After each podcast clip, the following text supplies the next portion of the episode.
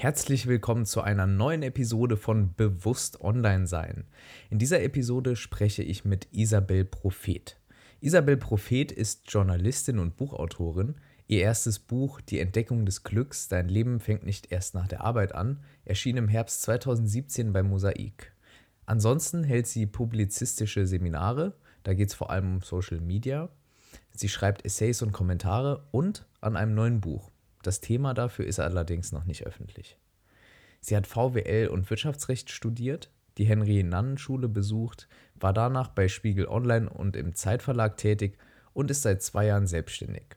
Im Interview geht es um Glück, was wir dafür tun können. Es geht um Achtsamkeit im Umgang mit Technologie und im Leben im Allgemeinen und vieles mehr. Es hat mir wirklich sehr viel Spaß gemacht, Isabel zu interviewen und ich bin mir sicher, euch wird das Interview auch sehr viel Spaß machen. Los geht's. Bewusst allein sein.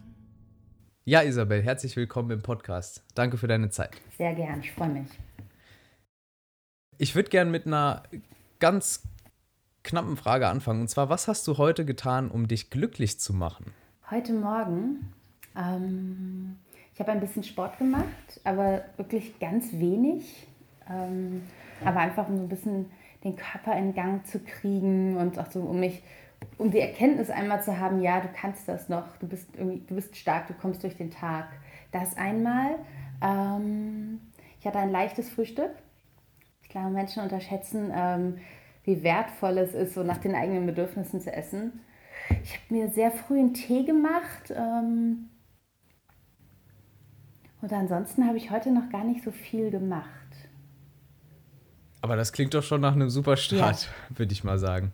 Ähm, was für ein Tee war das, wenn ich fragen darf? Heute war das Salbeitee, weil ich in Berlin lebe und es so unanständig heiß hier ist. Und ich dachte, so ein Salbeitee ist dann vielleicht ganz angenehm. Ähm, habe die Kräuterwirkung aber, glaube ich, überschätzt. und ähm, das das, also so Sport und irgendwie so ein äh, leckerer Tee und so weiter, äh, das klingt ja schon, äh, und nach einem leichten Frühstück klingt auch gesund irgendwo. Ähm, das klingt fast schon nach einer Morgenroutine. Kann man das so sagen? Hast du so Nein. eine Glücksmorgenroutine? Nee.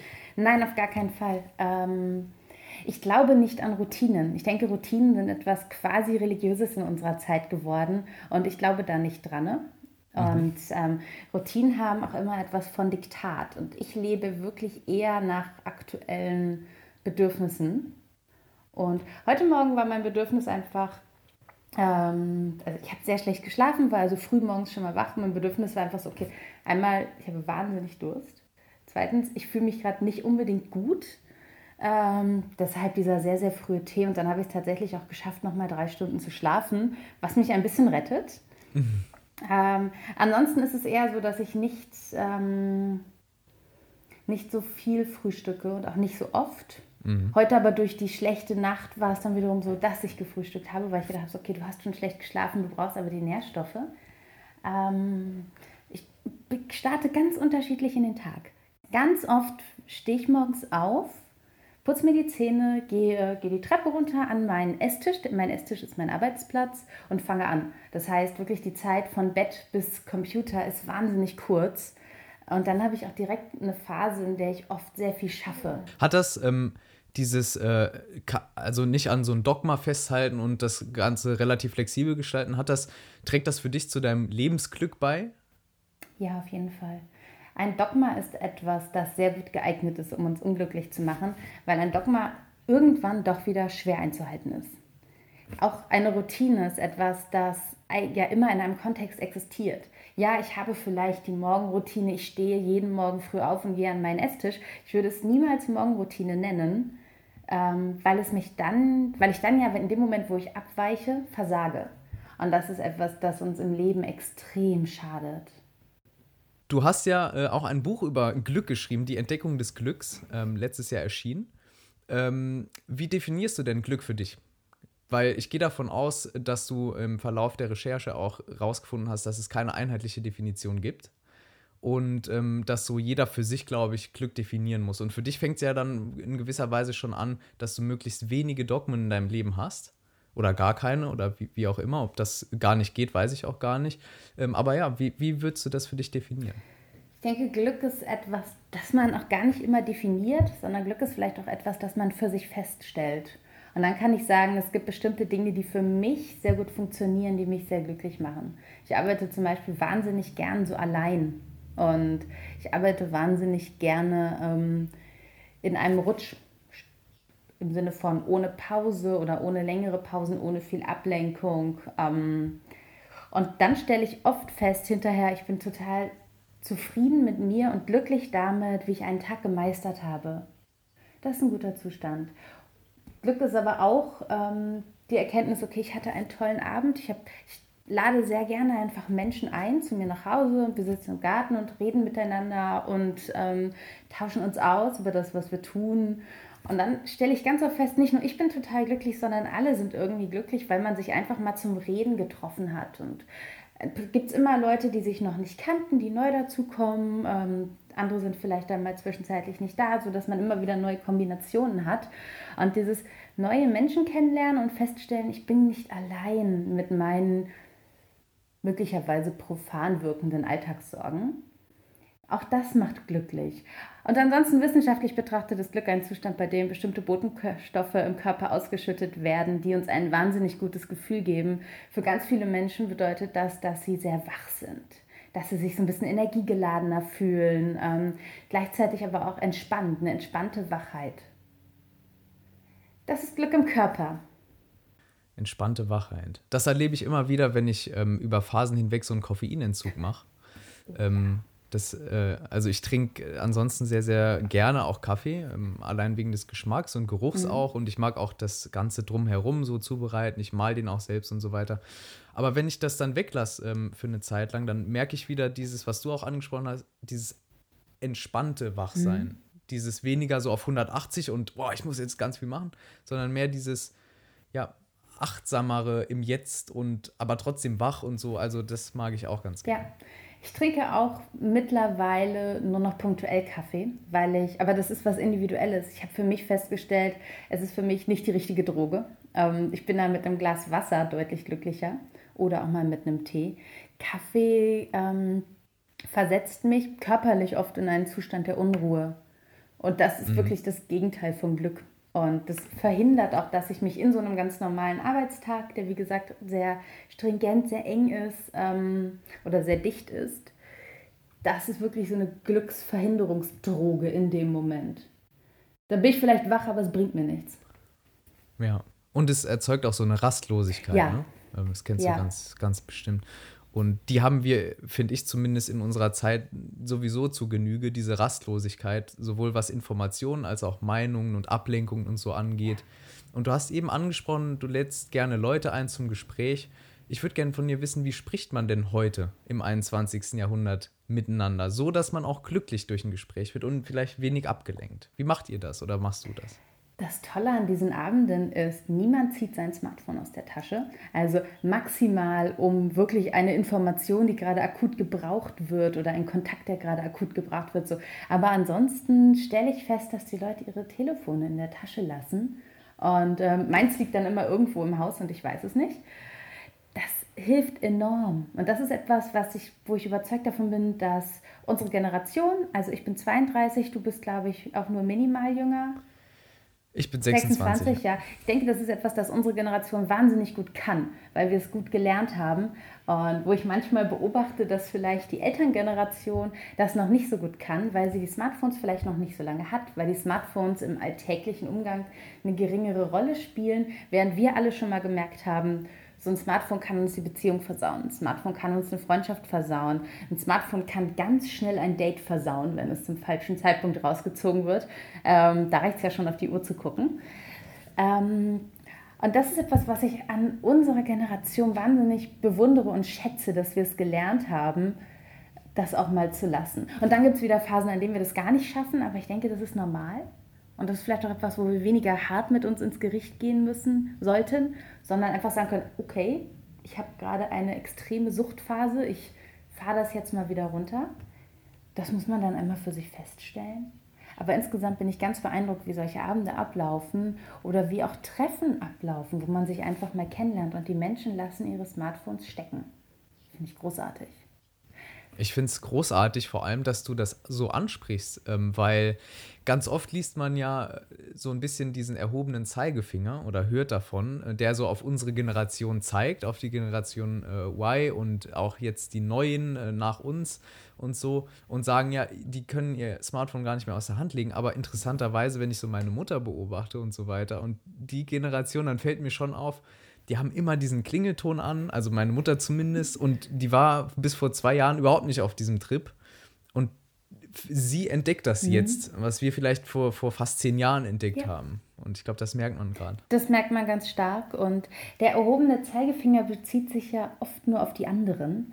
Und dann sind es auch nicht die eigenen Freunde, sondern so die Leute. Und dann sind vielleicht aber Menschen gemeint, die in der U-Bahn stehen. Aber ganz ehrlich, wenn ich in der U-Bahn stehe, was außer aus meinem Smartphone rumdrücken soll ich denn sonst tun? So, also ich, kann ein Hörbuch hören und das Telefon in der Tasche lassen, aber ähm, wenn die U-Bahnfahrt kurz ist, tue ich das auch nicht. Also ich finde es der Umgang ist mittlerweile sehr natürlich und sehr normal geworden.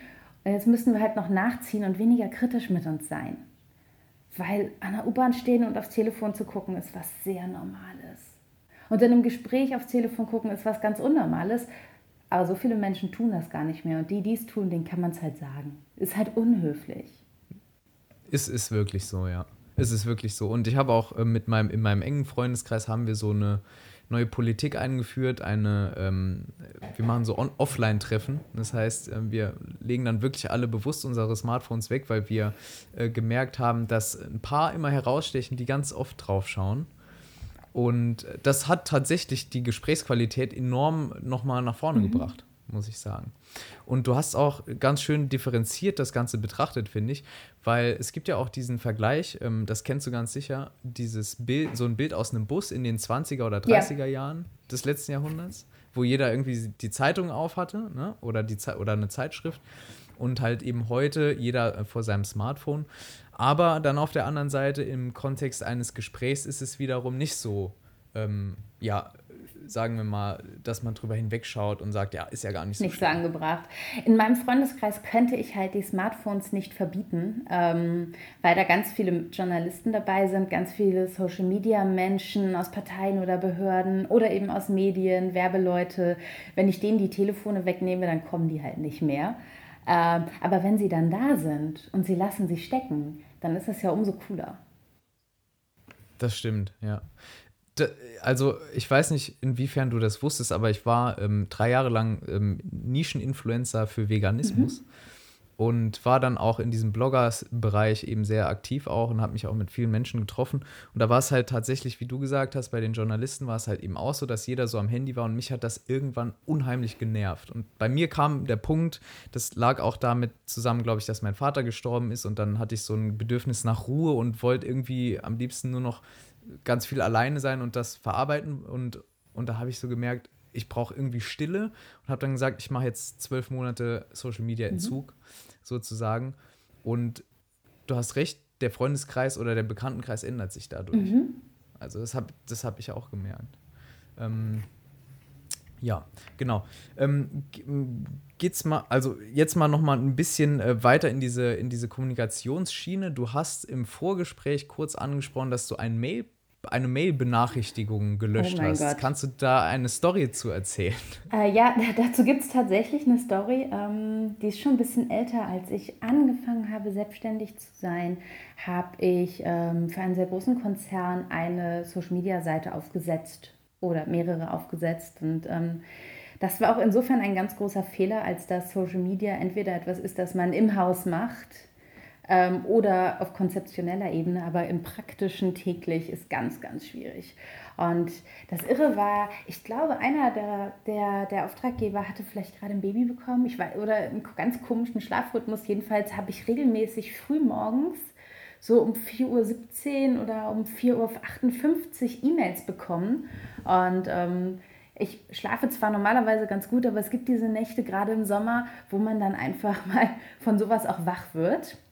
Ähm, das war der, das Ende der Tonbenachrichtigung. Dann habe ich auch festgestellt, ja, die kommen ja weiter so früh. Und das Schlimme war, ich bin morgens aufgewacht und der Tag hatte noch gar nicht angefangen, aber ich hatte schon diese kleine E-Mail-Bubble oben in der Ecke des Telefons. Und ich habe gemerkt, dass ich so einen Horror davor bekommen habe. Der Chef war auch nicht sehr nett. Ähm, er verstand auch nicht so viel von dem, was ich tat. Und ich verstand möglicherweise nicht so richtig, was er wollte. Und es gab ganz viele Kommunikationsprobleme zwischen uns, was regelmäßig, also im Sinne von fast täglich, fast täglich zu extrem frühen E-Mails führte. Und ich bin eine frühe Aufsteherin. Ich stehe um sieben auf. Aber ich möchte um sieben nicht eine E-Mail haben, die schon zwei Stunden alt ist. Ähm, also habe ich komplett die, ähm, die Abfrage abgestellt von E-Mails. Und jetzt vor kurzem ähm, hatte ich Geburtstag und ich habe ein paar ganz böse Mails bekommen. Und ich hatte vor Feiertagen Geburtstag und die Bitte war so bis zum Morgen nach den Feiertagen. Und ich hatte natürlich alles irgendwie durchgeplant. Und ich habe das auch so als so, ähm, so übergriffig empfunden und habe daraufhin relativ spontan, aber bis heute nicht geändert, das Mailprogramm deinstalliert und bin sehr happy damit. Und ich bin fast, mein, mein Leben findet ja, wenn ich schreibe, fast komplett am Rechner statt. Und ich antworte mhm. innerhalb von Minuten auf E-Mails. Ich glaube, auf dem Smartphone brauche ich sie nicht. Und jetzt sind sie weg und das ist toll. Ja, ich kann es sehr gut nachvollziehen, weil genau den oder einen ähnlichen Gedanken und einen ähnlichen Aufhänger hatte ich auch. Und ich habe dann im Zuge dieser Social Media äh, Diät oder des Entzugs habe ich dann auch mein Mailprogramm vom iPhone gelöscht und muss sagen, mir fehlt dieses ständige Checken echt überhaupt mhm. nicht. Also es tut, es tut mir gut und auch ähm, dieses Gefühl auch einfach, wenn man dann unterwegs ist und dass man halt nicht so erreichbar ist, ähm, zumindest so was geschäftliche Anfragen angeht oder so für Auftragsarbeiten, ist das ähm, ganz gut. Wie handhabst du das denn sonst so? Du bist ja freie ja. Journalistin und machst noch ganz viel nebenbei und so. Ähm, schreibst ja auch, schreibst auch ähm, an einem neuen Buch. Und ähm, wie machst du das denn mit, mit Mail-Benachrichtigungen im Allgemeinen? Machst du dann ähm, das aus oder, oder wie, wie machst du das, wenn du arbeitest? Ich habe keine E-Mail-Benachrichtigung. Das Maximum, was stattfindet, ist, also meine E-Mails finden auch tatsächlich im Browser statt. Ich hatte vorher ein Programm dafür, habe es dann aber auch tatsächlich die Notwendigkeit nicht mehr gesehen. Ähm, und das heißt, im Browser sehe ich maximal dann dieses, es gibt dann ja diese Kopfzeilen, wo eine kleine Eins ist. Wenn ich die sehe, beantworte ich sie auch. Ähm, das ist für mich aber was Arbeitsökonomisches, weil alles, was bearbeitet ist, ist weg. Äh, das finde ich schön. Mhm. Während ich schreibe, habe ich es mal aus und mal an. Das hängt total vom Tag ab. Ähm, mhm. In der Regel schreibe ich ähm, sehr stoßweise. Das heißt dann mal zwei Stunden, und dann nochmal zwei Stunden. Also relativ intensive, kurze Phasen. Ähm, und ähm, manchmal habe ich sie an und das ist dann aber auch okay. Ich glaube, ich bin sehr schwer abzulenken. Ähm, Ablenkung ist zwar grundsätzlich ein Problem, aber ich habe lange im Großraumbüro gearbeitet und deshalb, ähm, ich glaube, ich bin ganz gut in der Lage, wieder reinzufinden. Das stört mich dann nicht. Plus, wenn ich gerade in irgendwas drinne wäre, würde ich ja gar nicht auf die E-Mail schauen, dann würde ich es ja so gar nicht bemerken. Es ist eher so dieser kurze Leerlauf im Kopf, ähm, der mich dann dazu bringt, nachzugucken. Aber das ist okay, weil für den Leerlauf gibt es einen Grund und ähm, wenn ich wirklich intensiv arbeite, lasse ich den Leerlauf natürlich auch zu, weil man den braucht, auch um auf Ideen zu kommen. Aber im ganz normalen Alltag ist eine Ablenkung nicht nicht so schlimm, zumal ich sehr wenig Ablenkung habe. Ich arbeite allein zu Hause an einem Tisch. Der Tisch ist ausgerichtet halb auf die Wand, halb auf ein Fenster, aber hinter dem Fenster ist nicht so viel. Also im Grunde stört mich hier nichts. Mich ruft ganz selten jemand an. Wenn mich jemand anruft, dann gehe ich auch dran, weil dann ist das meistens jemand, über den ich mich freue. Deshalb Ablenkung ist einfach kein Problem mehr. Ähm, ich mag aber auch diese Ruhe. Ich habe nichts auf dem Tisch, ich habe keine, keine Bücher hier liegen oder kein, keine Essenssachen rumstehen. Ich sammle keine Papierstapel auf, auf dem Esstisch, weil es eben mein Arbeitsplatz ist, sondern die Papierstapel stehen weit weg in der Küche, wo ich sie gar nicht sehen muss. Und ähm, deshalb kann ich so ganz gut konzentriert arbeiten. Mit E-Mails ist es halt auch so, es ist ja auch eine Frage der Erreichbarkeit und es gab diese tollen Experimente, wo eine Wissenschaftlerin in ein großes Beratungsunternehmen gegangen ist und einfach mal gecheckt hat, gefragt hat, was würdet ihr euch wünschen? Und was sich die Leute gewünscht haben, so richtig harte Karriere-Menschen, die lange arbeiten, die viel und intensiv arbeiten, die haben gesagt, sie würden sich eigentlich wünschen, dass zu ganz normalen Zeiten auch alle wüssten, dass sie nicht erreichbar sind. Zum Beispiel Abendessen mit der Familie oder einfach nach 22 Uhr oder einfach morgens vor dem Aufwachen. Und die haben sich verabredet, dass es Zeiten gibt, Äh, sie nannten das Predictable Time Off, also vorhersagbare Zeit, in der sie offline sind. Und die Menschen waren so viel glücklicher nach ein paar Wochen, nachdem sie das eingeführt haben. Und sie haben sich viel intensiver auf ihre Arbeit gefreut, wenn sie einfach noch nicht in die Mails geschaut haben. Und das fand ich, das hat mich äh, sehr beeindruckt. Das fand ich gut. Ja, ich finde, WhatsApp-Gruppen haben im Job auch tatsächlich nichts verloren.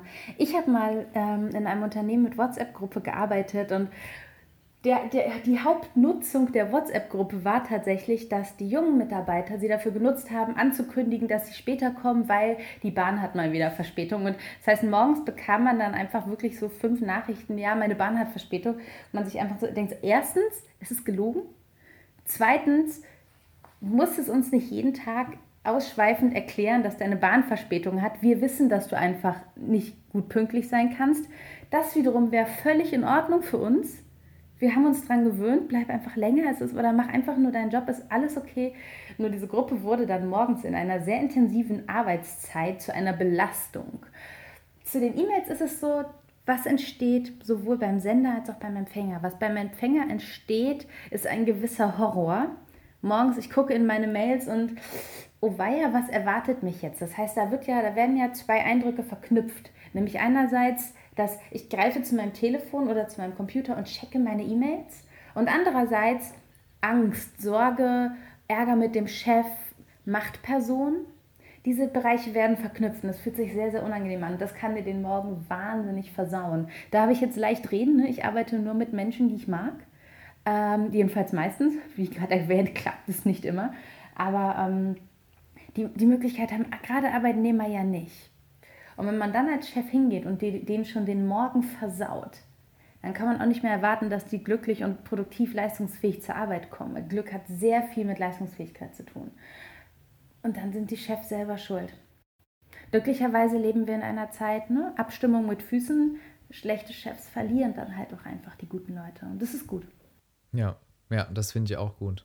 Hast du, hast du denn konkrete ja, Tipps oder Ansätze, die du über den Podcast vermitteln kannst für eine, für eine funktionierende Unternehmen, in, unternehmensinterne Kommunikation? Es gibt ja für jedes Problem oder für jede Situation die perfekte Kommunikationsart. Ich vergleiche das immer sehr gerne mit der Feuerwehr. Also, dein Haus brennt, du rufst die Feuerwehr an, du schickst keine E-Mail, du schickst keine WhatsApp, machst keine Rauchzeichen, du, äh, Rauchzeichen, okay, du rufst die Feuerwehr an. So, du willst mit der Feuerwehr essen gehen? Rufst du nicht an, denn dann würdest du ja die Leitung belegen. Es gibt für alles die perfekte Kommunikationsart. Du hast was Längeres. Bei mir ist es zum Beispiel so, ich kommuniziere natürlich viel mit Agentur und Verlag. Ähm, wenn ich was Längeres will, was vielleicht auch möglicherweise vertragsrelevant oder planungsrelevant ist, schreibe ich eine E-Mail. Wenn ich einen Gedanken habe, den ich ausdiskutieren möchte, rufe ich an. Dann gehen die nicht ran, weil die haben auch noch andere Leute, mit denen sie arbeiten, aber sie rufen dann zurück und dann reden wir. Und dann möchte ich vielleicht einfach nur kurz was erzählen, ein Gedanke, eine, eine Idee für einen Titel oder für ein Cover oder, oder, oder. Dann schreibe ich eine WhatsApp oder eine Messenger-Nachricht. Und so gibt es für jedes Problem die richtige Kommunikationsform. Und Viele Menschen haben sich aber so daran gewöhnt, dass E-Mails sofort beantwortet werden. Ich bin Teil des Problems. Ich benutze E-Mails manchmal wie Chat und das ist unangenehm. Ich sollte das lassen. Wir haben uns so daran gewöhnt, dass E-Mails sofort beantwortet werden, dass jeder, der eine bekommt, sofort denkt, ah, ich muss das jetzt auch sofort beantworten. Aber dann hinterfrag mal dein eigenes Kommunikationsverhalten. Wenn du abends um 22 Uhr einen Gedanken hast, es ist 22 Uhr, Du wählst möglicherweise die Kommunikationsform E-Mail, denn um 22 Uhr hat dein Gegenüber wahrscheinlich was ganz anderes zu tun. Warum hast du die Kommunikationsform E-Mail gewählt? Darf ich antworten? Wahrscheinlich. Also, darfst du, gerne, ja. ähm, ich würde sagen, wegen der, weil du eine gewisse, einen gewissen Anstand besitzt und äh, davon ausgehst, dass die Erreichbarkeit gerade nicht gegeben ist. Ja, und weil es möglicherweise auch reicht, wenn die Person am nächsten Tag antwortet. Was aber kommt beim Gegenüber an? Eine E-Mail, ich muss sofort antworten, der ist noch um 22 Uhr am Arbeiten, ich muss das also auch sein. Das ist falsch. Es ist sowohl vom Sender gemeint zum Empfänger falsch, als auch ich setze ein falsches Signal. Nämlich ich benutze E-Mail auf eine Art, die dem anderen auch wieder signalisiert, ah, okay, der ist immer da, ich sollte auch immer da sein. Dabei hatte ich eigentlich nur einen Gedanken oder einen Auftrag oder oder, den ich kurz teilen wollte. Und es schaukelt sich dann so hoch zu einem ganz großen Kommunikationsproblem im Unternehmen. Aber wenn diese Sache akut gewesen wäre, und das gilt für ein Unternehmen genauso wie für die Feuerwehr, dann hätte ich angerufen. Wenn das Haus brennt, rufst du an. Wenn das Haus nicht brennt, wenn du einfach nur essen gehen willst, schreibst du eine E-Mail. Und so müssen sich Unternehmen bitte einmal zusammensetzen und sich ganz klar überlegen, wie möchten sie kommunizieren. Ich bin zum Beispiel ein ganz großer Form der, eine ganz große Freundin der Plattform Slack. Fantastisch. Das Problem ist, Slack hat eine App. Diese App funktioniert auf dem Smartphone. Die Konsequenz ist, Menschen, ne, alle meine Freunde arbeiten in wahnsinniger Gleitzeit, von frühmorgens bis spät in die Nacht. Und natürlich wird abends noch in einem Haus kommuniziert, aber die, die gerade frei haben, sind da mit drinnen. Und deshalb ist Slack, so toll es ist, in dem Moment problematisch, wo es aufs Smartphone geht. Da hat es eigentlich nichts zu suchen, weil es dann immer in die Privatheit der Menschen eingeht, die sich dadurch weniger entspannen können, weil sie immer das Gefühl haben, so, ah, ne? junge Leute, ich muss mich profilieren, ich möchte mich beweisen, es ist mir auch wichtig, also überwache ich den Slack-Chat, um zu gucken, ob ich was beitragen kann.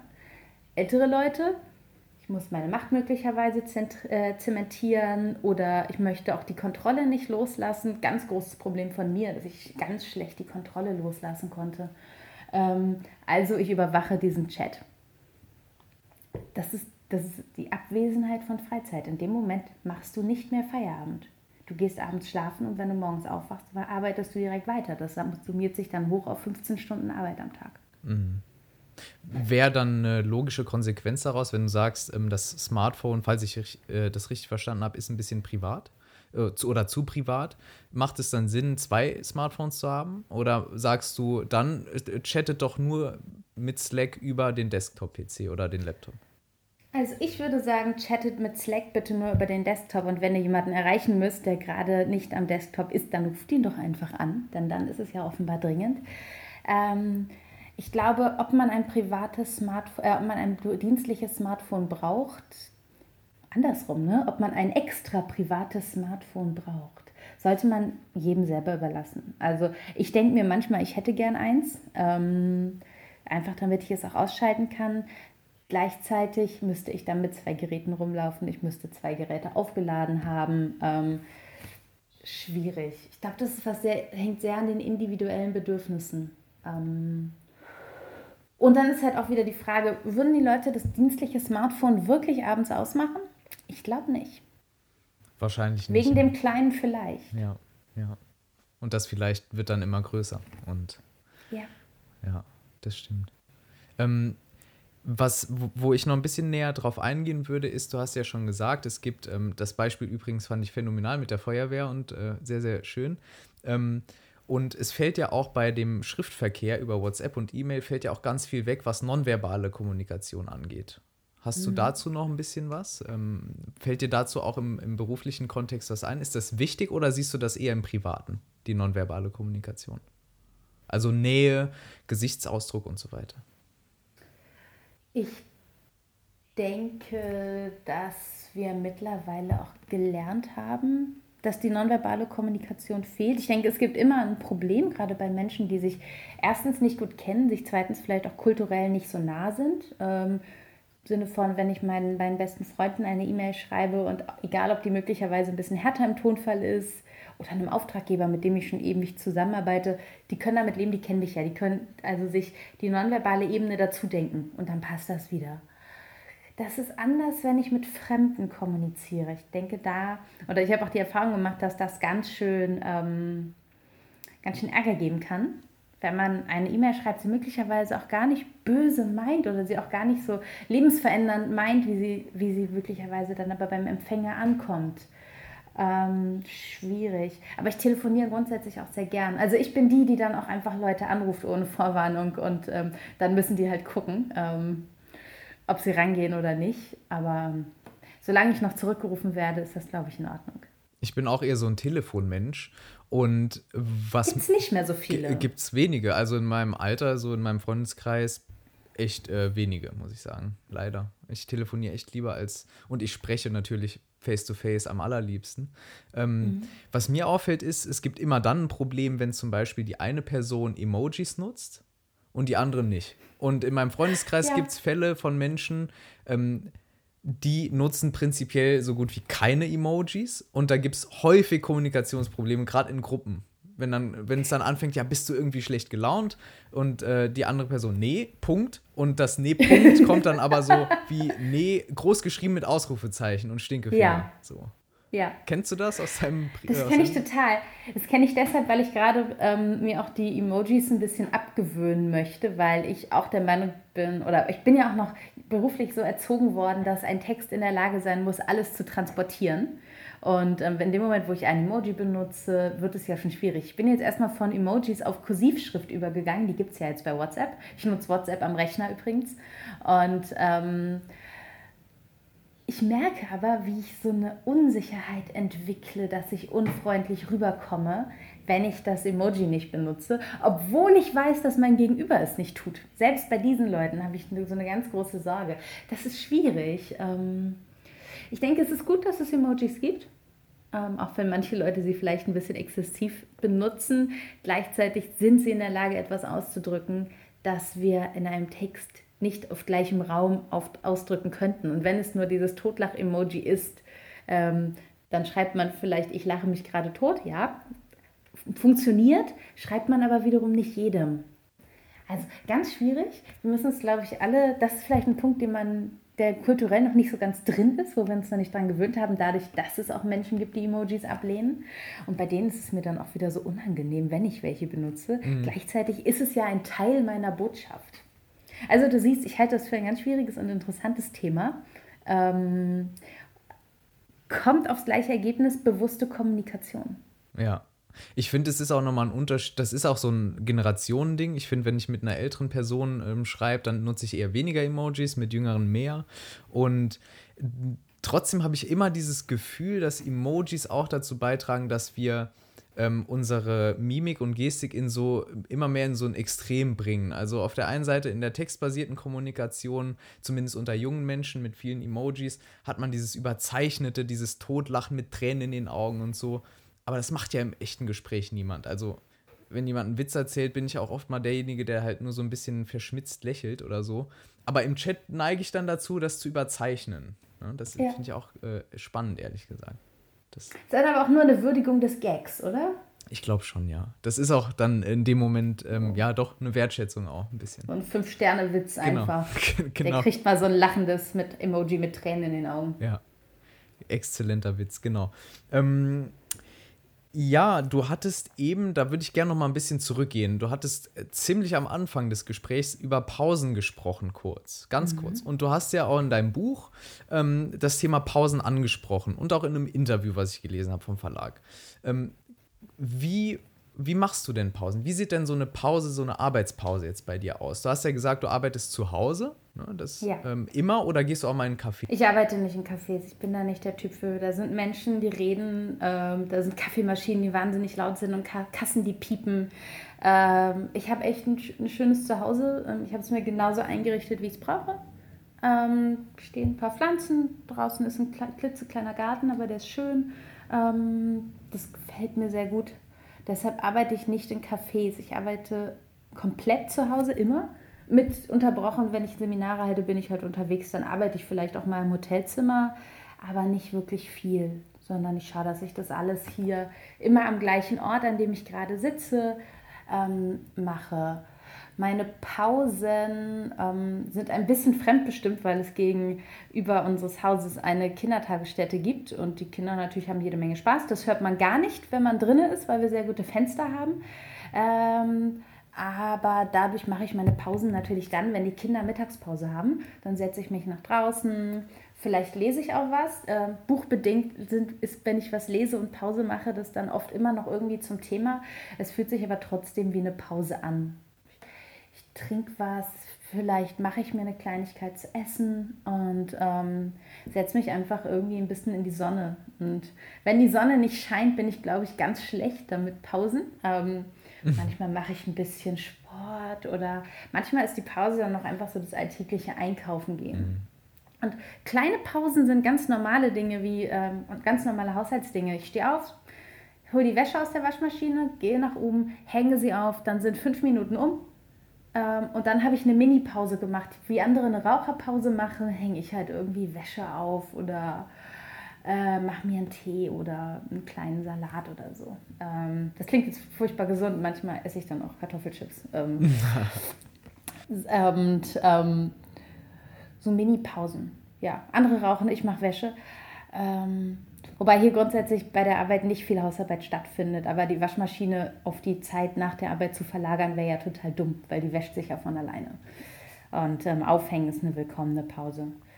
Und ich mache Pausen, wenn ich das Gefühl habe, ich brauche sie jetzt. Das hat sehr viel mit, mit Selbstwahrnehmung zu tun. Das habe ich mir antrainiert. Das hat ein bisschen gedauert, aber beim Buch habe ich auch gelernt bei der Recherche, wie es geht. Und ähm, ja, und dann irgendwann höre ich halt auch auf. Das ist unterschiedlich wann, je nachdem, wie intensiv der Vormittag war. Aber wenn ich um 7 Uhr anfange zu arbeiten, dann macht es halt keinen Sinn, über 14, 15 Uhr wirklich hinauszugehen. Schon gar nicht, wenn man nicht in einem Bürokontext arbeitet oder in einem, ähm, in einem, ähm, in einem Kontext, der halt so Pausen mit sich bringt, wie eine Konferenz, wie ein Gespräch mit einem Kollegen, sondern dadurch, dass ich hier bin und mich nichts ablenkt, irgendwann ist man durch. Also es gibt durchaus Tage, an denen fange ich um 7 Uhr an und höre um 14 Uhr wieder auf, einfach weil ich durch bin und also auch erschöpft bin, mental erschöpft. Und ich habe gelernt, dass es ganz schlecht ist, seine Ressourcen komplett auszupowern, weil das führt dann bei mir in der Regel dazu, dass ich am nächsten Tag gar nicht arbeite und das ist auch nicht effizient. Mm. Man muss so einen Mittelweg für sich selber finden. Wenn ich die Konferenzpausen zwischendurch hätte, würde ich extrem viel weniger schaffen. Dadurch, dass ich zu Hause bin, meine Sachen mache und nach meinem eigenen Rhythmus arbeiten kann, funktioniert das ziemlich gut. Mhm. Äh, was, was jetzt bisher so gut wie bei jedem Thema durchkam, oder bei jedem sogar, ist, ähm, dass ich merke, dass du eine, eine gewisse Achtsamkeit ähm, so an den Tag mhm. legst und dass dir das offenbar auch sehr wichtig ist. Das fängt ja bei deinem Morgen an, dass du morgens überlegst, wie fühle ich mich gerade, in dich reingehst, ne, so ein bisschen. Und ähm, ist, machst du das bewusst? Hast du bewusst irgendwann gesagt, so, ich muss jetzt achtsamer leben, weil ich gestresst bin, überarbeitet und sonst? Und wie stehst du allgemein zu dem, zu dem Begriff Achtsamkeit? Der ist für mich so ein bisschen mhm. überladen fast schon in verschiedene Richtungen. Vielen Dank für diese Frage. Ich denke, auch Achtsamkeit ist ein grundsätzlich schwieriger Begriff, weil wir zu viel von zu viel rein interpretieren und dadurch klingt es anstrengend. Achtsamkeit in einem wissenschaftlichen Sinne ist ja eigentlich nur Selbstwahrnehmung. Und ähm, es ist gar nicht so, dass ich mich morgens hinterfrage, wie fühle ich mich jetzt, sondern ich stelle es einfach nur fest. Und ähm, ich bin auch niemand, der sagt, ich muss mich auf eine bestimmte Art und Weise fühlen, um anzufangen. So, dass ich ein Buch schreibe oder dass ich Artikel schreibe, Essays, Kommentare, bedeutet für mich nicht, dass ich da kreativ oder auf eine bestimmte Art und Weise motiviert sein muss, sondern es ist meine Arbeit. Ich mache das. Das ist von meinen Gefühlen erstmal unabhängig. Das, ähm, insofern sind Gefühle und ist auch der Begriff der Achtsamkeit dadurch, dass er überhöht wird, problematisch geworden, weil er uns das Gefühl gibt, wir müssen uns auf eine bestimmte Art und Weise fühlen, wir müssen motiviert sein, bevor wir arbeiten können. Das ist aber nicht wahr. Ich setze mich morgens hin, ich fange an, es ist einfach meine Arbeit. Das hat mehr damit zu tun mit Disziplin und auch damit, dass ich sage, ich, das, ich muss mich ja nicht entscheiden. Ich habe mich ja schon entschieden, das zu tun. Dann kann ich ja auch einfach anfangen. Wenn ich schon die Entscheidung getroffen habe, muss ich nicht mehr auf die Motivation warten. Ansonsten Selbstwahrnehmung im Sinne einer Feststellung. Also ich erkenne, wenn ich eine Pause brauche. Ich arbeite nicht darüber hinaus. Ich denke, das könnten viel mehr Menschen. Ich denke eher, dass sie ihre eigenen Bedürfnisse so lange ignorieren, bis sie dahingehend abstumpfen. Das kannst du vergleichen mit dem Essen. Du isst sehr schnell, ähm, du isst vielleicht auch schwere Dinge. Und dann hast du viel länger gegessen, als du eigentlich musstest. Und am Ende bist du total überfressen und kannst schlecht schlafen. Ähm, das passiert jedem, das passiert mir auch. Aber grundsätzlich sind wir in der Lage, so viel zu essen, wie wir wollen. Und grundsätzlich sind wir auch in der Lage, in dem Moment eine Pause zu machen, an dem unser Kopf oder unser Körper sie braucht. Wenn wir das aber ignorieren, ignorieren, ignorieren, beuten wir uns selber aus. Das heißt, die Achtsamkeit in einem wissenschaftlichen Sinne ist einfach nur die Feststellung, wenn ich jetzt eine Pause mache, bin ich danach produktiver, effizienter und fühle mich besser. Und dann sind wir wieder beim Glück, denn wenn wir die angemessenen Pausen machen, möglicherweise auch ruhige Pausen, je nach Bedürfnis, soziale Pausen oder auch Pausen in Stille, geht es uns am Ende besser. Und es führt dazu, dass wir besser wissen, was wir gemacht haben. Und das fühlt sich sehr gut an. Absolut. Nochmal ganz kurz zum Thema Essen zurück. Ähm, ich bin äh, studierter Ökotrophologe, beschäftige mich also schon ein bisschen äh, auch mit Ernährung. Und ähm, was ich in dem Kontext mit Achtsamkeit im Sinne einer Selbstreflexion äh, herausgefunden habe, ist, dass ich seit zwei Jahren sehr, sehr gut ohne Frühstück funktioniere. Also mit, der, mit dem sogenannten Intervallfasten, Intermittent mhm. Fasting, wie man das auch nennen will. Und du hattest ja gesagt, du magst ein leichtes Frühstück und so, ne? aber es ist auch tagesabhängig. Das heißt, auch da, also es, es, zieht sich irgendwie so durch jeden Lebensbereich und jetzt dreht sich ja hier in dem Podcast ganz viel auch um bewusst online sein. Also mhm. ich habe überlegt, irgendwie da Achtsamkeit als Begriff reinzubringen, habe ich dann aber dann, habe mich dagegen entschieden. Ähm, und hast du dazu auch, also hast du ein, deiner Meinung nach, achtsam Bewusstsein mit, dem, mit der digitalisierten Welt für dich gefunden? Oder wie, ja, wie stehst du dazu? Ich meine, du hast ja schon, ähm, mhm. ganz kurz, sorry, dass ich einhake, du hast ja schon das E-Mail-Programm beispielsweise gelöscht. Ja. Das zählt ja für mich schon auch dazu. Gibt es sonst noch Dinge, die du gemacht hast? Also grundsätzlich kommuniziere ich ja auch einfach wahnsinnig gerne. Ähm, das ist, glaube ich, dann sehr, sehr unachtsam, ähm, weil wenn ich nicht gerade mit irgendjemandem zusammen bin oder bewusste Zeiten habe, in denen ich lese oder bewusst arbeite, keine Ablenkung möchte, ähm, dann ist da auch passiert im Chat sehr viel sollte man vielleicht mal ein bisschen reduzieren, aber es ist auch schön, den Kontakt zu den Menschen zu haben. Digitale Achtsamkeit findet auch insofern bei mir statt, als dass ich, wenn ich lese, mich zum Beispiel wirklich auch ein bisschen abschotte. Dann bin ich eher nicht erreichbar. Ähm, gerade bei diesem Wochenendlesen, das sich dann ja oft auch auf ein gedrucktes Buch, das ein bisschen länger ist, bezieht oder auf, ähm, auf sehr lange Essays ähm, oder Artikel, Reportagen. Ähm, dieses Langstreckenlesen da bin ich schon sehr, sehr aufmerksam mit mir selbst, dass ich mich da nicht ablenken lasse. Und ansonsten ist es so, dass es, ich denke, es ist sehr gut für die Menschen, wenn sie es schaffen, einen natürlichen Umgang für sich mit Technologie zu finden. Aber die Ausrede, es sei neu und wir könnten das alles nicht, die lasse ich nicht mehr gelten, ähm, weil es nicht neu ist. Wir hatten jetzt alle 15 Menschen mit mehr Geld, vielleicht 20 Jahre Zeit, uns an Digitalisierung und Technik zu gewöhnen. Das ist genug. Ja, sehe ich auch so. Und dann, dass dann so ähm, Sprüche aus der Politik kommen oder Aussagen wie äh, Digitalisierung ist für uns alle Neuland von einer bekannten deutschen Politikerin oder einem Politiker, ähm, ja, finde ich fragwürdig, ne? Ähm, sachlich falsch. Ja. Einfach sachlich falsch. Stimmt ja. nicht. Ja gut, dass du es auch nochmal äh, in der Form direkt ansprichst, finde ich gut.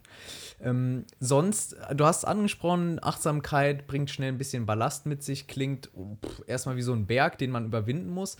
Hast du denn ähm, schon was rausgefunden, so für einen sanften Einstieg in das Thema? Wie, so ein paar Tipps einfach? Also eine ganz klassische Übung für Achtsamkeit, die sich für viele Menschen vielleicht esoterisch anhört, aber tatsächlich einen neurologisch ganz intensiven Hintergrund hat, ist das bewusste Atmen. Wir setzen uns einfach mal hin, atmen mal ganz bewusst durch und dann lassen wir den Atem einfach so laufen, wie er ist. Und es ist so schwer, den Atem in Ruhe zu lassen, in dem Moment, wo wir darauf achten. Das ist ein bisschen wie wenn ich jetzt sage, stell dir bitte keinen rosa Elefanten vor. Alle denken an einen rosa Elefanten, ja. So, und jetzt versuch mal bitte deinen Atem so fließen zu lassen, wie er ist. Schwierig, dauert ein paar Minuten, schafft man aber. Und ähm, das wiederum hat neurologisch den, ähm, den Einfluss, wenn wir bewusst sehr ruhig atmen und dann den Atem fließen lassen, dass wir entspannter werden. Wir werden ein bisschen ruhiger, der Herzschlag ähm, wird langsamer, minimal, aber es hat einen Effekt und dann werden wir darin besser. Wir können das also trainieren.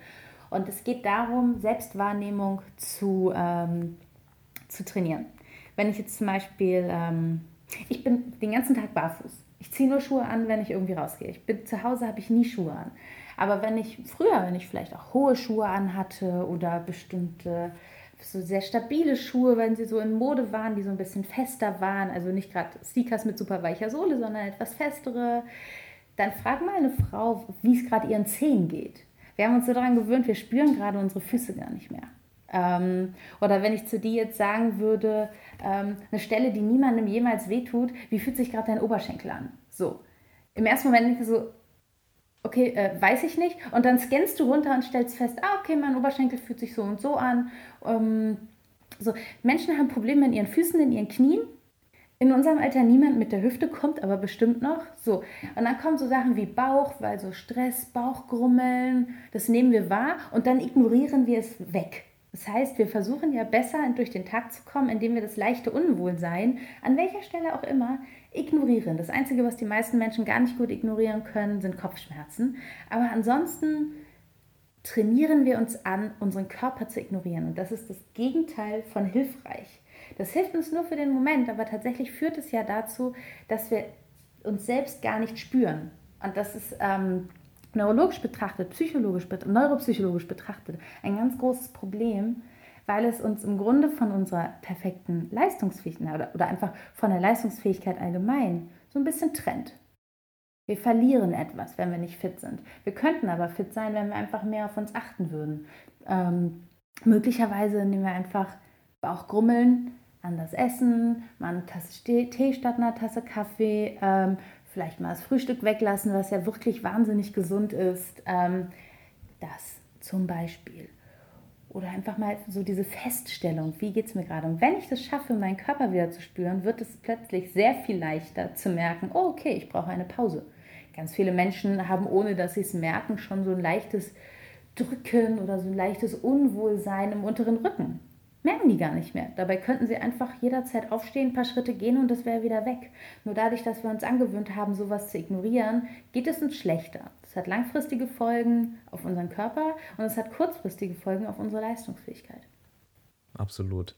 Äh, was ich interessant finde, ich habe ja ein Buch über Blähungen geschrieben, ne? Äh, mhm. und da habe ich auch so eine kleine Atemübung drin, weil mhm. ich bei der Recherche einfach mehrfach gelesen habe, dass es einen starken Zusammenhang zwischen der Atmung äh, einer ähm, zu starken Atmung in die Brust und wenig in, die, in den Bauch und so weiter und damit zusammenhängendem Stress und so weiter und so fort zu Blähungen kommen kann.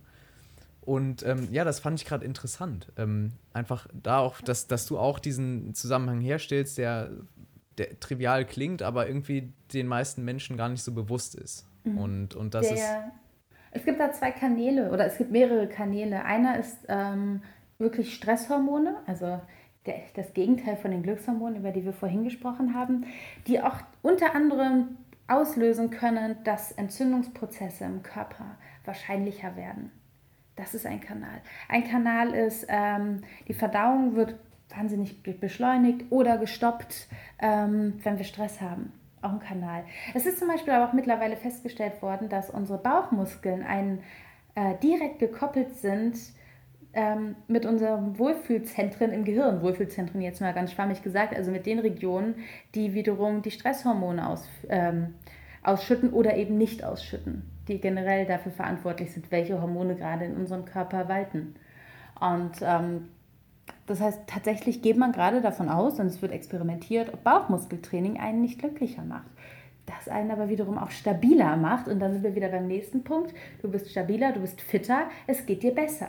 Und dadurch kommst du besser durch deinen Tag. Du hältst nicht nur körperlich mehr aus, sondern wiederum auch psychisch. Alles hängt also irgendwie so ein bisschen zusammen und ganz viel dreht sich um den Bauch, der ja nun mal auch in der Mitte des Körpers ist. Also Bauch und Gehirn sind also ganz gute Indikatoren, wie es einem eigentlich gerade geht. Ja, ja. Und was du gerade schön gesagt hast, ähm, war dieses alles hängt miteinander zusammen. Ähm, das hat doch auch, das ist doch im Prinzip Achtsamkeit, ne? dass man darauf achtet, wie die Dinge, wie alles mhm. miteinander verknüpft ist, oder? Mhm, auf jeden Fall. Aber auch da würde ich sehr dazu raten, den Begriff oder die Idee der Achtsamkeit nicht zu überhöhen und sie nicht mit zu vielen Ansprüchen an uns selbst zu belasten. Dann sind wir ganz schnell im Bereich der Selbstoptimierung. Also ich möchte ein achtsamer Mensch sein, ist eigentlich kein gutes Lebensziel, sondern das Ziel ist möglicherweise ein bisschen, bisschen größer, dadurch aber auch ein deutlich aufgeweichter. Und dadurch, dass es aufgeweichter ist, nicht mehr so hart ähm, und auch auf verschiedenen Wegen zu erreichen. Und ich kann dann sagen, okay, ich hatte eine super beschissene Woche, ich war gar nicht achtsam, aber okay, nächste Woche wieder. Ähm, und diese ganzen Modentrends äh, schaden uns in dem Moment eher. Mhm. Ich habe auch mal. Sorry. Bisschen wie Yoga Every Damn Day. Schöne Idee, aber das bedeutet, dass du es auch jeden Tag machen musst ob mach mal jeden Tag Yoga. So schön es ist, schaffst du nicht. Das erinnert mich gerade an einen Artikel, den ich über Good Vibes Only geschrieben habe und wie sehr die mich nerven. Mhm. Ähm, dass jeder auf der Suche nach diesem ständigen Glücksgefühl ist und ähm, dass zu einem Regenbogen immer Regen und Sonne gehören irgendwie und dass man auch ich glaube, das gehört zumindest für mich ähm, zur Achtsamkeit, dass man auch die negativen Phasen wahrnimmt und ähm, einfach auch mal akzeptiert, okay, es ist gerade scheiße passiert. Scheiße passiert halt im Leben und das nehme ich halt an. Ja, vor allem, wenn du immer nach Glück strebst und deshalb auch das, die, das Empfinden des momentanen Glücks als Idealvorstellung dir, ähm, dir zurechtlegst, führt das nur dazu, dass du immer, wenn du unglücklich bist, auch noch zusätzlich unglücklich bist, weil du unglücklich bist. Ein bisschen Unglück im Quadrat. Und die Jagd nach dem Glück ist der Auslöser dafür. Mhm. Für Unglück dann schlussendlich. Ja, das ist, ja. ja, ja. Es geht, eher, es geht um Verhalten. Es geht gar nicht mehr unbedingt darum, um die großen Ideale, sondern ich halte große Ideale eher für problematisch. Ähm, vor allem, wenn sie mit so eng, äh, eng gesteckten Konzepten einhergehen. Ähm, das, ähm, das schadet den Menschen, weil sie zu viel von sich selbst erwarten. Und dann im nächsten Schritt, weil sie zu viel von ihrer Un Umwelt erwarten. Good Vibes Only bedeutet ja auch immer eine, eine Anforderung aber warum sollen meine Nachbarn mich glücklich machen? Warum soll mein Chef mich glücklich machen? Warum soll mein Freund mich jederzeit glücklich machen? Sollte er natürlich, aber der hat auch noch eigene Sachen zu tun. Und ähm, wenn wir einfach akzeptieren, dass auch mal ein Tag scheiße ist, nicht nur bei mir, sondern vielleicht auch hat, vielleicht hat mein Nachbar einen super schlechten Tag im Büro gehabt und ranzt mich deshalb an, weil ich den Rasenmäher draußen stehen gelassen habe. Keine Ahnung. Tut er nicht, aber könnte er ja mal ja, dann hat er seine schlechte Laune auf mir abgeladen, hätte er nicht machen sollen, aber ich, ich greife ihn deshalb ja nicht innerlich an, weil er mir schlechte Vibes geschickt hat, sondern im Endeffekt muss man dann eben damit leben. Wir müssen alle damit leben, dass das Zeiten, Tage manchmal ganz schön beschissen sind. Und je besser wir damit klarkommen, desto schneller geht es vorbei. Hast du dazu Gedanken zum Thema Social Media, dass ähm, mich inklusive ähm, Leute ja äh, schlussfolgern, dass Social Media so eine idealtypische Vorstellung eines Lebens präsentieren? Oder siehst du da einen Umschwung oder siehst du das so differenziert, wie wir eben ähm, über Kommunikation gesprochen haben? Es gibt ja so tolle, tolle Social Media Menschen, die das, die ganz anders mittlerweile ähm, ganz anders ticken. Zum Beispiel gerade vor ein paar Tagen hat Carla Paul die, ähm, die Buchexpertin unter anderem von ARD Buffet, die auch Bücher schreibt und die sich sehr gut auskennt, die auch äh, Literaturjournalistin ist, früher mal Verlagsleiterin, in ihrer Instagram-Story offenbart, dass sie eine Angststörung hat, wo ich sehr beeindruckt war, ähm, wo sie sehr gut auch erklärt hat, was das für sie bedeutet und ähm, wo man einfach mal gesehen hat, ja, diese tolle Frau, die so viele Sachen in ihrem Leben erreicht hat und die sich dann selbstständig gemacht hat und so stark und so cool ist und immer so freundlich und die so guten Menschen vernetzt, die hat etwas, das ganz viele Menschen in Deutschland haben. Dann gibt es Gina Nicolini, die bei Instagram unter genie.eat.world unterwegs ist, die sich, ähm, die sich sehr mit, intensiv mit Essstörungen und Körperwahrnehmung auseinandersetzt. Und ähm, dann gibt es Instagrammer, bei denen alles irgendwie immer so Friede, Freude, Eierkuchen aussieht. Und das ist auch schön. Dafür gibt es eine spezielle Zielgruppe.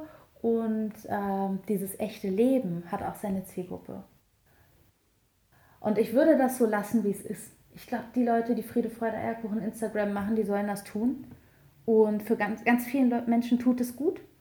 Ganz vielen Menschen tut es nicht gut, aber die, denen es nicht gut tut, gut tut da würde ich dann aber auch an die Eigenverantwortung appellieren und sagen, dann folgt auch den anderen. Weil Instagram ist ein tolles Beispiel, da wird theoretisch wird da alles erzählt. Man muss sich den Leuten dann aber eben auch anschließen und sich die Zeit nehmen, ihre Beiträge zu lesen. Instagram wird ja gerade ein tolles Textmedium, wo ich der größte Fan von bin. Ähm, und es gibt diese Inhalte alle. Aber es stimmt trotzdem natürlich, Social Media macht uns dadurch, dass wir den Vergleich haben, ein bisschen unglücklich. Das ist noch schlimmer auf Facebook, wo wir noch in einem viel größerem Rahmen Bekannten folgen. Bekannte Freunde, Leute von früher, das bedeutet ja für uns immer, das könntest du sein, das bist du aber nicht. Ja, wie viele negative Inhalte postet man auf Facebook? Hält sich absolut in Grenzen fast nichts, ganz wenig. Es sei denn, es gibt Menschen, die zum Beispiel mit über ihre Krankheiten sich auf Facebook öffnen, ähm, was ich ähm, heftig finde, äh, was ich auch gut finde. Und es hat zum Beispiel bei mir dazu geführt, dass ich dadurch über eine Bekannte, die damit angefangen hat, sie nochmal ganz neu kennengelernt hatte. Ich kannte sie vorher quasi gar nicht und so sind wir dann aber dazu gekommen, dass wir uns geschrieben haben, festgestellt haben, ja, hey, okay, wir mögen uns eigentlich. Ähm, aber es ist etwas, das auf Facebook sehr wenig stattfindet. Aber ganz ehrlich, es liegt in der Eigenverantwortung der Nutzer. Wenn ich das Gefühl habe, ich Instagram, Facebook, das gibt mir ein schlechtes Gefühl, dann nutze ich die Netzwerke aber auch nicht so, wie es richtig für mich ist.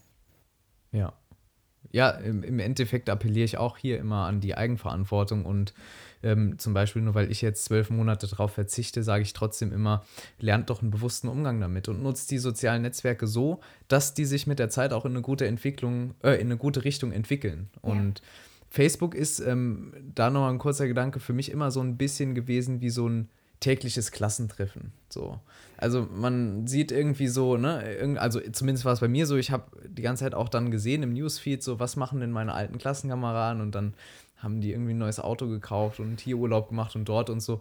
Und das wollte ich eigentlich gar nicht alles wissen, aber man kann es ja auch ausstellen. Ne? Diese, mhm. das, die Funktion gibt es ja. Ähm, ja, schwierig. Ähm, ich, ich weiß, was du meinst. Ich habe auch mal ähm, in, beim letzten Buch habe ich für fünf Wochen oder so mein Facebook abgeschaltet, auch um mich selbst da einmal umzuerziehen. Hat sehr gut funktioniert. Und da habe ich auch gemerkt, ich, es gibt immer diesen Reflex, und dann so, ah nein, du hast dich ja gesperrt, du gehst da jetzt nicht rein. Das war ganz, das war eine echt schöne Erfahrung. Ähm, aber ich habe die Leute auch vermisst. Ähm, weil es schon so ist, dass man, ähm, dass ich Dinge dann ähm, verpasst habe. Und es gibt Leute, bei denen es eigentlich total gut ist, dass man deren Informationen verpasst, weil eigentlich kann es einem egal sein. Also muss überlegen, es ist 14 Jahre her, dass ich Abitur gemacht habe, 13 ähm, es kann mir einfach egal sein, was die Leute von damals machen. Es gibt ja einen Grund, warum sie nicht mehr Teil meines Lebens sind, eigentlich. Ähm, und selbst wenn es nur gegenseitiges Desinteresse ist oder die Räumlichkeit, ähm, also die räumliche Entfernung. Da, so gesehen, holt Facebook etwas an die Oberfläche, das nicht mehr da sein müsste. Ja. Wir sind da, glaube ich, sehr unkritisch mit dem, was wir so in unsere Newsfeed hinein, hereinlassen. Wenn ich einfach sagen könnte, Facebook, bitte zeig mir nur die Menschen im Newsfeed, mit denen ich in den letzten 18 Monaten in irgendeiner Weise Kontakt hatte und Facebook weiß ganz genau, mit wem wir in den letzten 8 Monaten, 18 Monaten Kontakt hatten, wäre das vielleicht schöner. Das stimmt. Ja. Also auch hier der Appell an die Eigenverantwortung der äh, Menschen, der Zuhörer und Zuhörerinnen. Ja. Ähm, abschließend, ich würde gerne so langsam zum Ende kommen. Du hast ja auch bestimmt noch äh, viele schöne Dinge heute zu tun. Ähm, hast du denn aktuell so vielleicht zwei, drei Buchempfehlungen? Weil meine Hörer und Hörerinnen, die lesen alle sehr, sehr gerne. Was ja. liest du denn gerade gerne? Ich lese gerade von Thomas Ramge das Buch Mensch und Maschine. Und ähm, Untertitel wie künstliche Intelligenz und Roboter unser Leben verändern. Das ist wahnsinnig spannend, weil Ramge auf eine sehr kluge Art erklärt, wie das alles funktioniert und auch so ein bisschen die, die Geschichte der Entwicklung erklärt und ähm, das auch sehr interessant zusammensetzt damit, wie, wie Kinder lernen, wie Menschen lernen, wie Maschinen lernen. Maschinen lernen heutzutage sehr ähnlich wie Kinder. Ähm, was habe ich noch gelesen? Ich habe von Cixin Lu das äh, Buch Die drei Sonnen gelesen und fand es wahnsinnig, wahnsinnig klug und inspirierend, ähm, weil es um, eine, um den Umgang der Menschheit mit Neuem geht. Und ähm, es hat, beginnt in der Zeit der chinesischen Kulturrevolution und zieht sich durch bis in die Moderne. Das ist der erste Teil von dreien. Das heißt, ab jetzt geht es, glaube ich, ein bisschen in die Zukunft. Ich weiß es noch nicht, ich werde es bald erfahren. Das hat mir gut gefallen. Ich habe Hala Alian zuletzt gelesen, das war mein letztes Buch, Häuser aus Sand. Das erscheint in, ich glaube, knapp einem Monat bei Dumont.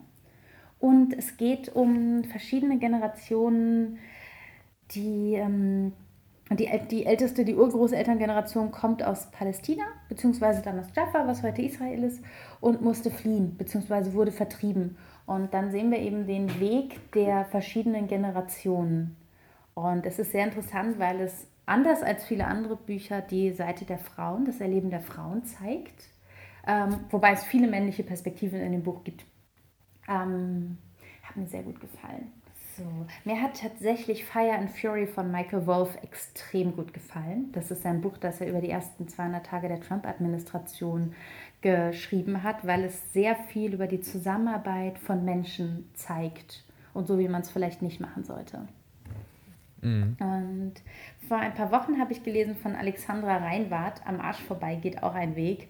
So ein schlaues Buch. Es ist wahnsinnig witzig. Ähm, die wissenschaftliche Ebene ist da eher dünn. Es geht mehr um Alltagserfahrungen. Aber Alexandra Reinwart ist eine wahnsinnig kluge Person, die unfassbar witzig schreiben kann und die auch einen Blick auf die Welt hat, der vielen von uns gut tun würde, weil sie Dinge sehr scharfsinnig beobachtet und sie nimmt Dinge, sie nimmt die Welt sehr vollständig wahr. Und das hat mir richtig gut gefallen. Sie beschreibt in verschiedenen Kapiteln verschiedene Lebensbereiche, Familie, Beruf, Zuhause, Hausarbeit, ähm, aber auch bestimmte Freundschaften, die vielleicht nicht mehr gut für uns sind, wie wir diese Dinge weglassen können. Lustig, dass du es ansprichst. Das habe ich meiner Mutter vor kurzem geschenkt. Und die hat sehr, sehr gut gefallen. Ich meiner dann auch. Spitzenbuch. Letzte Empfehlung, Yuval Harari, eine kurze Geschichte der Menschheit, weil er sehr klug erklärt, wie, ähm, wie sich überhaupt die Menschen entwickelt haben, also sowohl biologisch als auch kulturell und wo die Reise jetzt hingeht. Es gibt eine Fortsetzung, die habe ich noch nicht gelesen. Auch sehr empfehlenswert. Homo Deus, ja, okay. Ähm, ein fantastisches Buch. Es ist ein Buch, wo, glaube ich, sehr viele Menschen, die es gekauft haben, irgendwann aufgehört haben zu lesen, unterstelle ich jetzt einfach mal. Und ich habe in diesem Jahr für mich selbst ausgerufen, ich werde jedes Buch, das ich nicht komplett scheiße finde, zu Ende lesen. Und ich habe so viele Bücher, die ich zwar gut fand, aber dann vielleicht, weil sie mich zu sehr herausgefordert haben oder weil etwas anderes aktuell wurde, nie zu Ende gelesen habe. Und in diesem Jahr habe ich mir fest vorgenommen, und ich führe Protokoll, dass ich die Bücher, die ich gut finde, auch alle fertig lesen werde. Und es läuft sehr gut. Ich habe ähm, ich habe, glaube ich, zurzeit fünf Bücher, die ich aus verschiedenen Gründen irgendwie angefangen habe, wo ich aber oft auch schon sehr weit bin. Aber zum Beispiel ein Buch, das sich mit Vortragstechniken ähm, beschäftigt, lese ich halt, wenn ein Vortrag oder ein Seminar ansteht. Zwischendurch lese ich was anderes so. Aber vielleicht ist das auch was für die, ähm, für die Zuhörer. Einfach mal diese ganzen Bücher, die gut waren, auch mal mhm. fertig lesen. Weil wenn sie gut waren, haben sie es verdient, fertig gelesen zu werden. Und das war, die Geschichte der Menschheit hat mich wirklich herausgefordert, weil es ist ein anstrengendes Buch. Es ist gut geschrieben, aber es ist trotzdem ein intellektuell herausforderndes Buch. Ich bin froh, dass ich es fertig gelesen habe. Ich musste es auch oft ähm, weglegen, ne, zwischendurch mhm. und einfach reflektieren und überlegen, ähm, ja. was da gerade geschrieben wurde. Und wo es mir auch sehr ähnlich ging, ich schließe jetzt gerade mal noch zwei Empfehlungen an, ähm, mhm. war bei Leben 3.0 äh, Menschsein im Zeitalter künstlicher Intelligenz, 600-seitiges Buch über eben KI von einem MIT-Professor. Ähm, sehr, ähm, meiner Meinung nach sehr, sehr gut geschrieben auch, sehr, sehr aufschlussreich, interessant und ich könnte mir vorstellen, das gefällt dir vielleicht, ähm, wenn du auch Ramge ähm, schon gelesen hast. Und ähm, ansonsten noch Irresistible von Adam Alter oder Adam Alter, ein amerikanischer Journalist, ähm, der eben über ja, über die Suchtwirkung äh, moderner Technologie geschrieben mhm. hat von Gaming, Online-Gaming, Bild, blaue Bildschirme und so, die Hypnose, Blau, Blau, äh, Blaulichthypnose, wie ich es gerne nenne. Ähm, und ja, auch ein sehr, sehr interessantes Buch. Gibt es auch, glaube ich, auf Deutsch, unwiderstehlich müsste es heißen. Okay, ich schaue mal nach. Vielen Dank. Ähm, genau, also zum Abschluss gab es ja noch ein paar Buchempfehlungen. Ähm, ich würde dann an dieser Stelle schließen. Hast du sonst noch irgendwas, was du loswerden willst? Dann können wir da noch äh, drüber sprechen. Also ich habe Zeit, äh, falls es noch irgendwas gibt.